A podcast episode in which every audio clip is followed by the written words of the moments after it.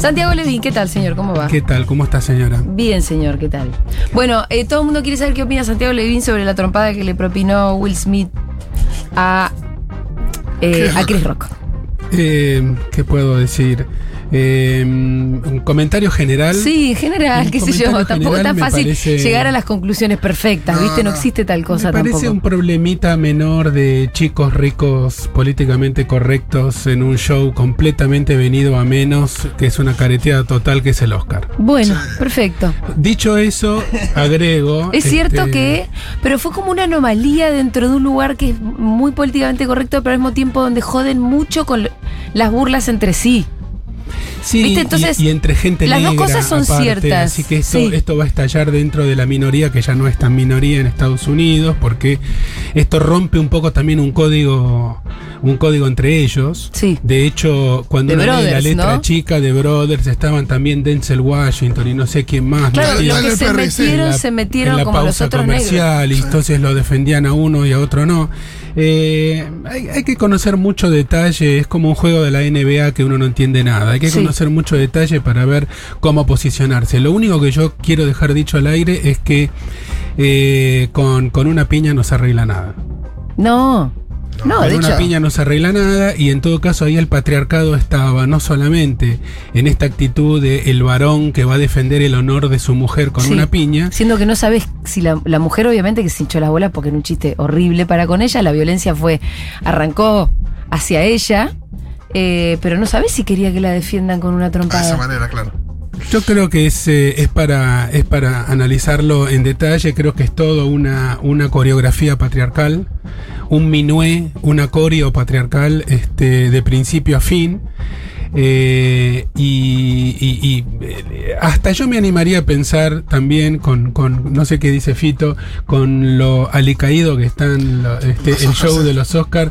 Este, Es eh, con est- si no fuera por eso no estaríamos hablando de los No, Oscars. no, para nada, para No nada. habría nada que Eh, decir, ¿no? eh, ¿Pasó, Julita- algo, ¿Pasó algo más? Sí, eh, no, ganó Coda. Eh, Julita dio en la tecla cuando yo antes había dicho que me parecía que esto un poco exponía la hipocresía de todo lo políticamente correcto y cómo después actúan.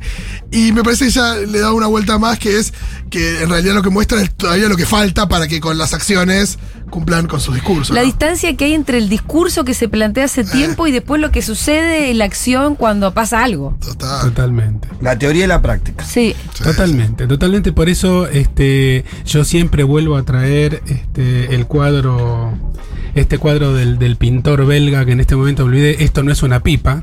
Sí. Magritte. Magritte, de René Magritte, gracias. Este, cuando a veces eh, se confunden las narrativas con las realidades, ¿no? Los discursos con las realidades. Esto no es una pipa, esto no es una transformación cultural en Hollywood. Claro. Es exactamente lo mismo, en vez de blancos son negros, este, pero el telón de fondo siempre es el mismo, que es un telón de fondo comercial, patriarcal, con el mismo tipo de humor, el humor que humilla al otro, Sí. porque es petizo, porque es pelado, porque es gordo, etcétera. Eh, el mundo está cambiando y esto quedó un poco antiguo. Bien, eh, hoy vamos a hablar de un tema que surgió hace algunos días y nos pareció que estaba bueno conversarlo con vos. No sé si es un tema, no sé qué tan eh, generalizado es el problema, pero sí que existe y que por lo menos genera y despierta alguna curiosidad, que es el de los acumuladores. Exacto. Y el Pitu contaba que tenía una vecina que cada tanto sí, los sí, hijos llamaban al barrio para que venga y se lleve toda la basura Sí. que la señora juntaba en su departamento. Y yo hace un tiempo cuando vivía en la calle Tacuarí tenía un vecino que era igual. Eh, y la verdad que da, da, da mucha pena cuando, eso- cuando eso Sí, primer, se ve. Primer, sucede. primer punto, distingamos este, la normalidad de la patología.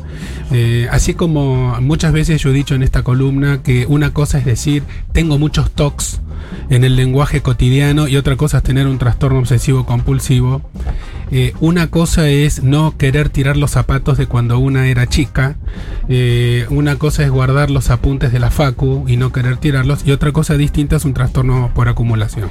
Son dos cosas completamente distintas. Y, te- una- y que a nosotros no, nos, nos eh, cuesta un poquito identificarlo al principio porque mucha de nuestra gente trabaja con la basura. Sí. Totalmente. Ah, mira. Porque va junta basura. Entonces vos no es que automáticamente. No sabes si lo está vendiendo y en realidad es su negocio Después te das cuenta que ya no es subsistencia. subsistencia, Claro. que es un problema, porque ya te ocupa el pasillo, la, el vecino al lado, ya ves cosas y decís. O sea, automáticamente no lo identificás. Claro. Como si quizás en Palermo alguien que empieza a juntar basura en su departamento y decís, dos días ya te das cuenta, ¿no? No es solo basura. Yo, yo distinguiría tres situaciones distintas. Clasificación pe- personal.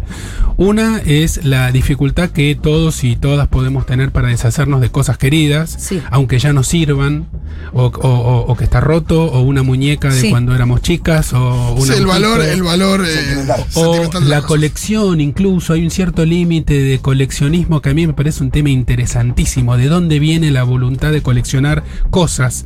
Tapitas, botellas de otros países, eh, Sí, estampillas, latitas, latas. ¿De dónde? Castañeda te- tenía la mejor, la mejor colección de latas de. A mí me parece 90. una cosa asquerosa. El realmente. coleccionismo es una cosa interesantísima para desmenuzarlo, en mi humilde Sí. opinión. Me parece que tiene, tiene mucho para hincar el diente ahí, ¿no? También se habla de bibliomanía, los que coleccionan libros y Revistas. libros y libros y revistas, Sí. etcétera. Eso por un lado, como dentro, digamos, de lo, digamos, normal. Por otra parte, existe una eh, patología de la acumulación de objetos que está muy vinculada con el TOC, con el trastorno obsesivo compulsivo, y en Está un, un poco tercer dentro de ese espacio, espectro. Sí, ahora, ahora podemos Sí. hablar de eso. Y hay un tercer espacio que es ya más psicótico de la acumulación que tiene que ver con lo que en algunos lados se llama síndrome de Diógenes, refiriéndose a Diógenes, el filósofo siglo IV, 3, Sí. 4 Que vivía en un, bar- en un tubo. ¿Y qué hacía? Vivía en un barril, sí, Sí. y así y caminaba medio desnudo por las calles con una linterna buscando al hombre honesto Sí. y cuya filosofía eh, es, eh, según dicen los que saben, habría que preguntarle a Stan River, un elogio, digamos, de la transparencia, la honestidad y la austeridad. Y la Que austeridad. todo. supuestamente le dio esa respuesta a Alejandro Magno. Al Ahora. sol, que no sé si es cierta o está en alguna película. Yo tampoco sé si es cierto. ¿Qué? ¿Que hablaron Diógenes con Alejandro Y Magno? que Alejandro, que Alejandro Magno le dijo, mirá, yo conquisté todas estas tierras, eh, que contame lo que querés que yo. Y Diógenes le dice que te corras que me tapas el sol. Como una cosa también haciendo gala de la austeridad. Eh, en, el, en el primero de los tres eh, categorías que mencioné, todos tenemos cosas que no queremos tirar. Y eh, porque ya mucha gente camino para acá me iba a decir, este, me venía diciendo, vas a hablar de acumulación, yo soy una acumuladora, yo soy un acumulador. No, no, no se, no se copen todes porque Sí, claro. juntar tres o cuatro cosas no te hace acreedor de, ese, de esa categoría. Ahora, los que acumulan eh, compulsivamente dentro del marco de un este, del espectro del TOC, sí se caracterizan por meter un montón de objetos, no necesariamente basura, dentro de su casa y no poder deshacerse de ellos. Entonces, hay viviendas en las cuales no se puede pasar por el pasillo hasta el baño o hasta la habitación. Ay. Porque En- están en este- llenas de objetos y de libros y de revistas diarios, cuando se usaban los diarios en formato papel. Hay gente que no los tiraba nunca. Que y aparte se son cosas que si empezás a acumular y te llegan los- el diario todos los días, Bueno, el, el- nada, en muy poco tiempo te. El caso Sí, de esta señora tenía que, pa- o sea, es un como casa, la casa de los barrios, ¿no? Está un pasillo, tiene un alambrado, un patio. Hay varios casos de esto, pero este es el que nosotros atendemos. Para entrar a la casa tenés que pasar por una montaña de bolsas de basura y en la puerta de la casa está ocupada hasta la mitad. La mujer tiene solamente liberado el lugar de la cama y donde come.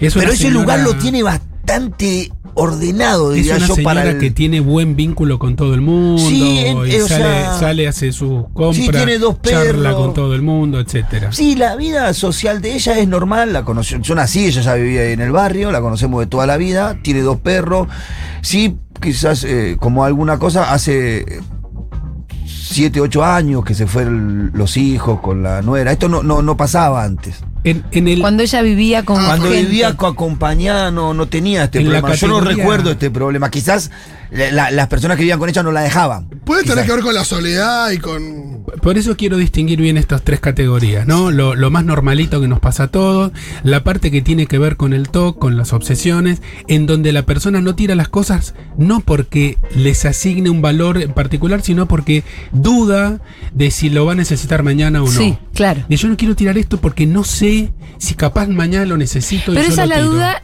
es la misma duda que tenemos todos antes No, de tirar esa es la duda obsesiva, obsesiva obsesiva. Vos tenés una duda antes de tirarlo, pero lo tirás. Sí, sí, claro. Termino caso, tirándolo porque, bueno, en todo caso veré. cada 10 veces. Sí. Y como todo el mundo, muchas veces uno se agarra la cabeza y dice, uy, si no lo hubiera tirado, Sí, sí, hoy me vendría bien. Sí, yo cuando eh, rega- le regalo ropa a mis amigas y después las veo con mi ropa puesta, digo, mm, Bueno, exactamente. devuélvemela. Exactamente. No le digo que me lo devuelva, pero hay, hay momentos donde lo dudas. Eso sería la primera Porque les queda categoría tan bien. dentro de lo que podemos llamar normalidad. En boca Sí. de un psiquiatra es una palabra maldicha. No nos gusta la palabra normalidad, la detesto, pero digamos, es algo que nos atañe, nos interpela a todos y a todas. Luego, el, el obsesivo que no puede tirar cosas porque no está seguro de que las puede necesitar y las acumula y las acumula, la pasa muy mal.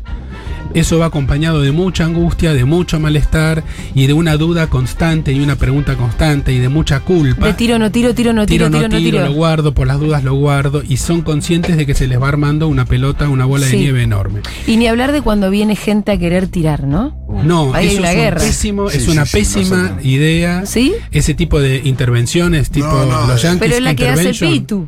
Bueno, pero depende mucho de la psicopatología de Sí. cada caso. No, es. es Si a yo la creo señora que le ayuda Yo. y no agradece, sé, es ver. un caso. Nosotros tenemos como una obligación también en un punto porque los chicos lo que hacen es mantener la limpieza del barrio. Y no solamente vienen planteos de la propia familia de la, de la señora, que comúnmente es la hija la que nos viene a buscar para que le demos una mano, sino de todos los vecinos alrededor Claro. que junta basura en el pasillo, que las ratas, que la pestilencia.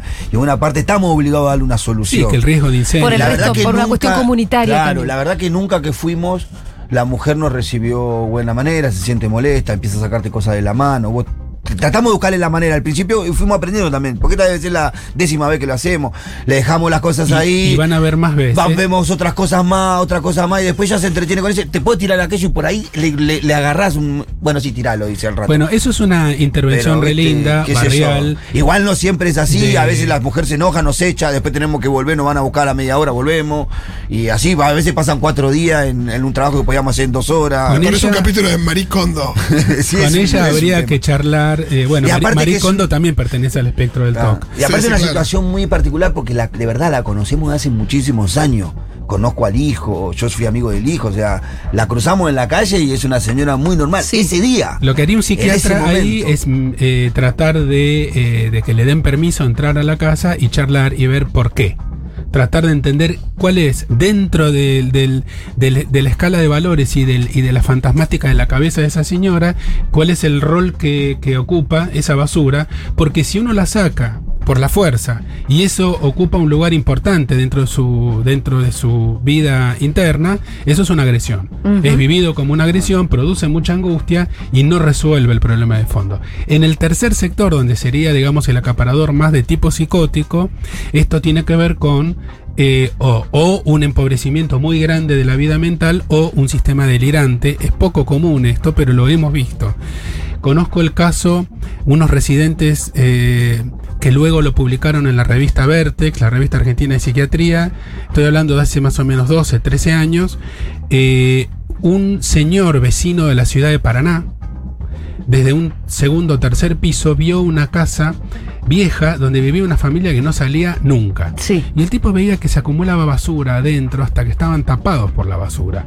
Y en vez de hacer una denuncia policial, este buen hombre tuvo este, la buena idea de ir al hospital a dos cuadras Sí. y hablar con la gente de salud mental. Y ahí se hizo una intervención lindísima Ah, mira. lindísima, donde este, hubo que internar por un tiempito a la mamá, luego este, los cuatro miembros de la familia, los dos padres y los dos hijos recibieron tratamiento. Era un caso de psicosis grupal. Te iba a preguntar eso. Los ¿Cómo cuatro, es que los cuatro los están en la misma? Los cuatro, bueno, imagínense. ¿Es por una cuestión medio- un poco hereditaria o una cuestión como... Interviene lo, lo genético Todo. y este eh, lo genético nunca explica el 100% en Sí, salud sí. mental. Fíjate que en esquizofrenia, entre gemelos idénticos que son clones que tienen el mismo ADN exactamente, el riesgo, si uno de los dos tiene esquizofrenia, de que el otro la tenga es del 50%. Ah, mira. Es decir, que aún en el caso máximo. De la genética más idéntica que existe, tampoco es. No, nunca es solamente lo genético. Pero en cin- salud 50 mental. tampoco, tampoco, Tampoco es poco, Es tampoco es explica poco. la mitad, digamos. Tampoco es poco. Esta es una familia de gente psicótica.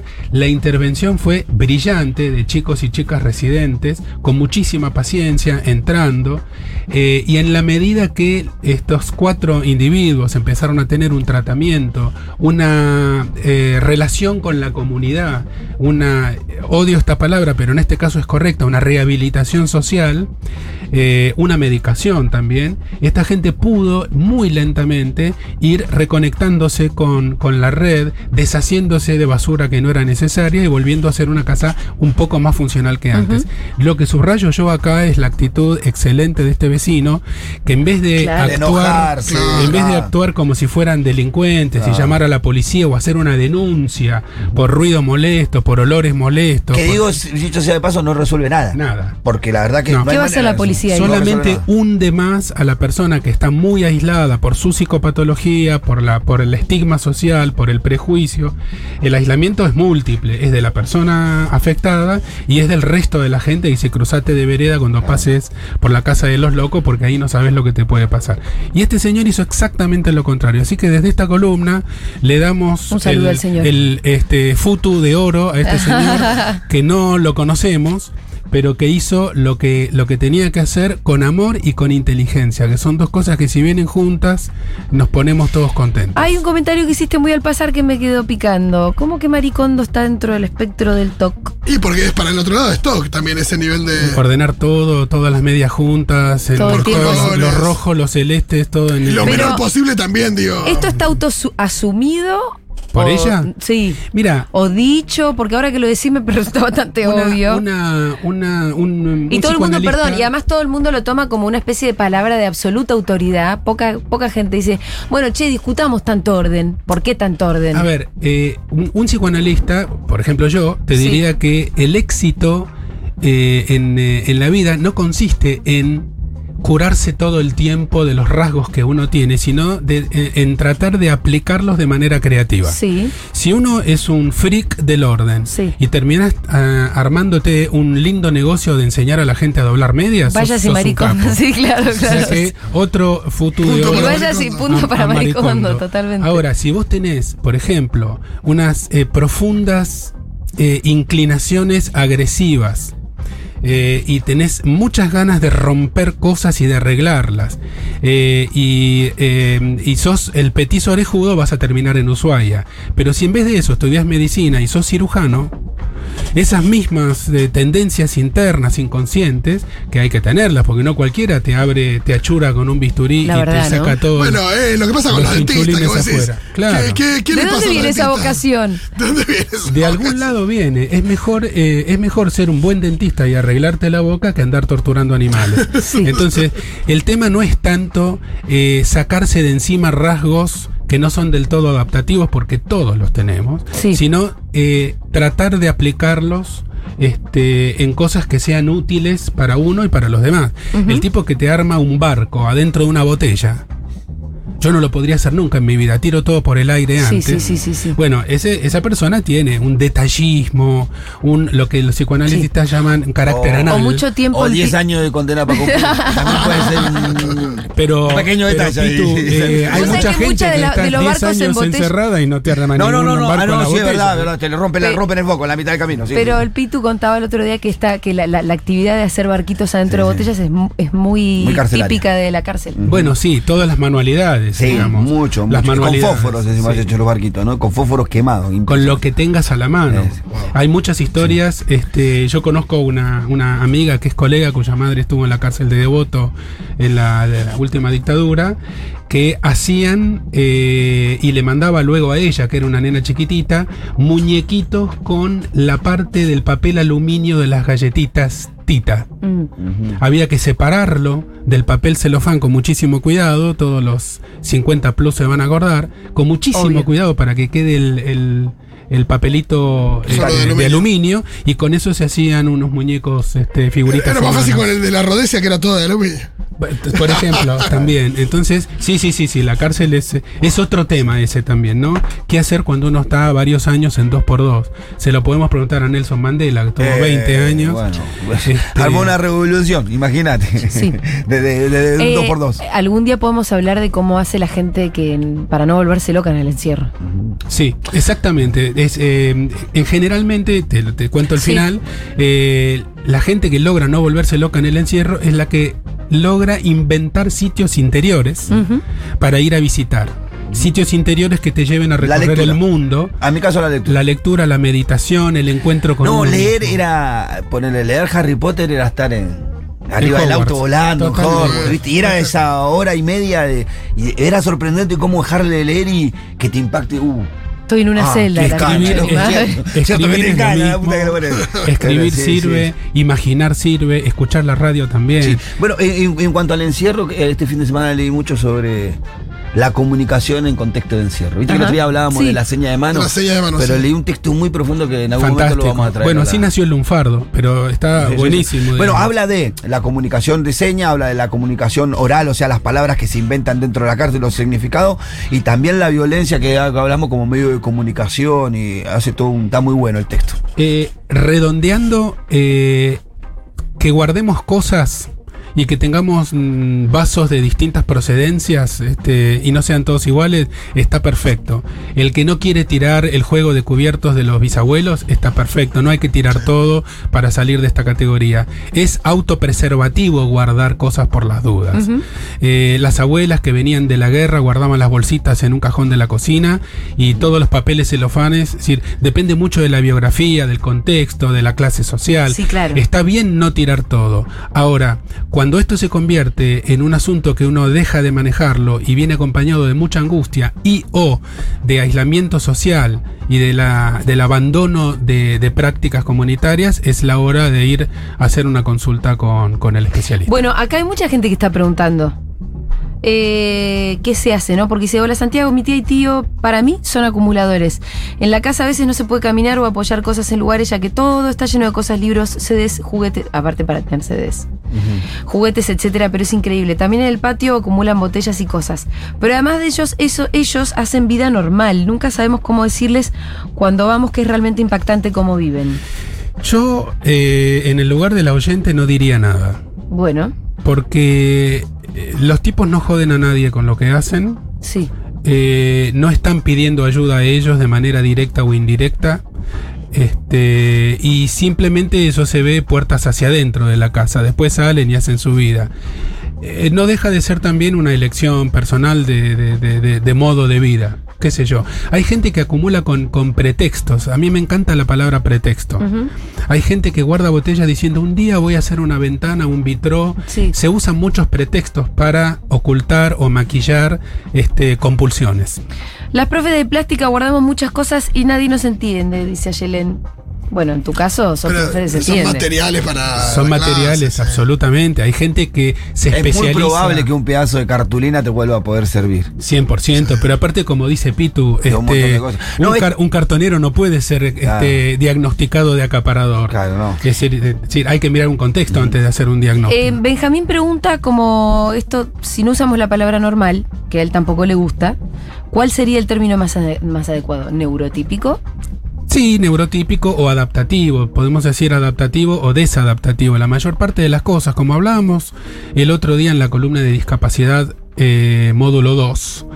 El, el- el concepto de lo que es adaptativo o de lo que es una discapacidad depende del encuentro entre el sujeto y la sociedad. No es 100% absoluto. Salvo que entremos en el terreno de la psicopatología pura, de la psicosis, donde una persona puede aislarse y llenarse de basura en base a una idea delirante. Mira, por la cantidad de mensajes que están llegando me doy cuenta que es un problema más común de lo que... Digo, cuando presenté la columna dije, no sé si esto es muy común, pero No, nos sí, llama la sí. atención, es recontra común. Sí es, sí es. Sí, es difícil saber este o límite sea, que cantidad de tíos que hay que tienen... Es interesante que sean tiene, tíos. Sí, sí, Santiago dice, mi tía tiene un cuarto de casa antigua lleno hasta el techo de objetos. Por ejemplo, en una caja tiene solo resortes de todo tipo. Claro, esas cosas que sí, resortes, porque Guarda los monitores también antiguos. yo no sé, yo revistas, cantidades. eh. Cuesta tirar las revistas, la verdad. ¿eh? Uno siente que hay un pedacito de historia que no quiere tirar. Sí. He hecho, he hecho el laburo de, de decir, ah, me gustaba, y de quedarme pedazos, de achicarlas, de, tenía, no sé, diarios viejos y, y me quedaba como las secciones, por ejemplo, el diario de Renuncio de la Rúa, tengo el diario. Y bueno, el suplemento de espectáculo de ese día, mí no tiene sentido guardártelo. Permítame un, un entrecruzamiento. Los que fuimos niños y niñas del exilio, Sí. este, no tuvimos oportunidad de guardar demasiadas cosas y Ah. más bien tuvimos que deshacernos varias veces. Yo hice hace poco la cuenta con mis hijos y me mudé 18 veces desde Claro, que es un nací. montón. Entonces, este, muchas veces las mudanzas, las migraciones, los exilios eh, te curan en salud de, este, de tener que decidir qué se guarda y qué no se guarda porque casi todo queda en el camino. Y te haces desapegado también a las cosas a veces. Te ¿no? haces a mí me desapegado pasó a un poco eso. A ver, eh, viste, yo perdí toda mi ropa cuando era pibe, cuando me salía a gas, después volví a perder, bueno, ya no la ahora. no- era muy raro que tuviera un cochecito más de dos años, viste, porque entre las idas y vueltas se perdían el camino, traté desapegado. Lo único que sí junté eh, cuando era chico, latita, que justo me identifiqué con muchas latitas, y ¿sabes qué? Que era una dañada, y pierdo, pido perdón a todas las personas que le arranqué los logos de sus autos. No, Era muy malo, era muy malo.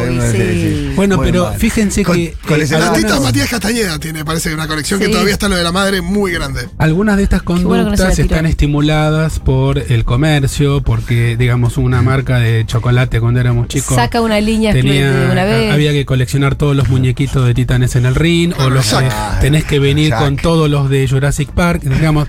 Por eso yo digo que es interesante dar un pasito más, no hoy, en otro momento, eh, en el camino este de la colección de cosas privadas. ¿No? Como el, el concepto de propiedad privada eh, también se mete con esto de yo tengo toda la colección de Ah. ¿y de qué sirve que vos la tengas si no la tienen los demás? Digo, ¿qué es lo que se satisface cuando uno en su placar tiene guardado Sí. este todo y, y después uno cuenta con orgullo tengo toda la colección de ¿y con quién la compartís? Salvo que en algún momento la sientas que la puedes vender a mucho dinero porque hay otro coleccionista más loco todavía. Sí, pero en general lo, lo que te hace hacerlo no es eso. No, no, total.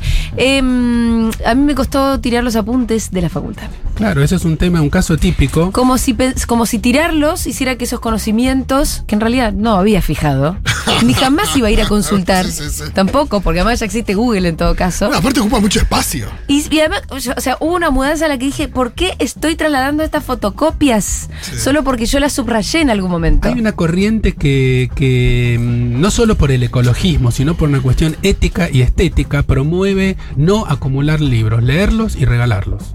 Yo. Y que eh, en todo caso quede en la memoria de uno, en el sí, de en yo el leí tal libro, si no lo vas a volver a leer. Capaz lo volvés a leer, pero lo conseguís en otro lado. Yo, revista El Amante de cine. Eh, es una cantidad de críticos gorila. No sé si quiero seguir leyendo lo que. Pero no decir. la, puedes críticos tirar, no gorila. la puedes tirar. Mi, mi hermano tiene una buena conexión que son los álbumes de los mundiales del 90 hasta acá. Ah, linda. Todo lleno. Yo se la regalé a mi. Todo lleno. Linda colección. la Yo se la verdad. regalé a mi sobrino. El del 90 lo juntamos, lo, lo, lo- lo llenamos juntos. Sí. Eh, Italia 90 era más chico, tenía Sí. como 6 años, yo tenía 10. Y todavía lo tiene. El otro día me dice, tengo el álbum de. Está bueno, yo creo Sí. que está bueno preguntarse de las cosas que uno tiene guardadas y que no ve nunca, ni usa nunca, ni disfruta nunca, para qué cornos uno Sí. la tiene guardada. Pero por ahí se encu- encontrás la respuesta y dices, ah, por esto la tengo guardada. Yo no sé, la voy yo a seguir tengo- guardando. Eh, o tenés la respuesta maricondo que sí, listo, la tiro. Recorte de los pósters de las películas de- del suplemento de espectáculos de. Yo tengo cientos, pero también me remiten a una época donde lo recortaba. No tires tus recortes, No, Ronnie. lo pienso. Nadie quiere que los tires. No. Salvo Maricondo, que la verdad, No, una no. policía del orden. Y gracias, Santiago Levín. Un beso grande.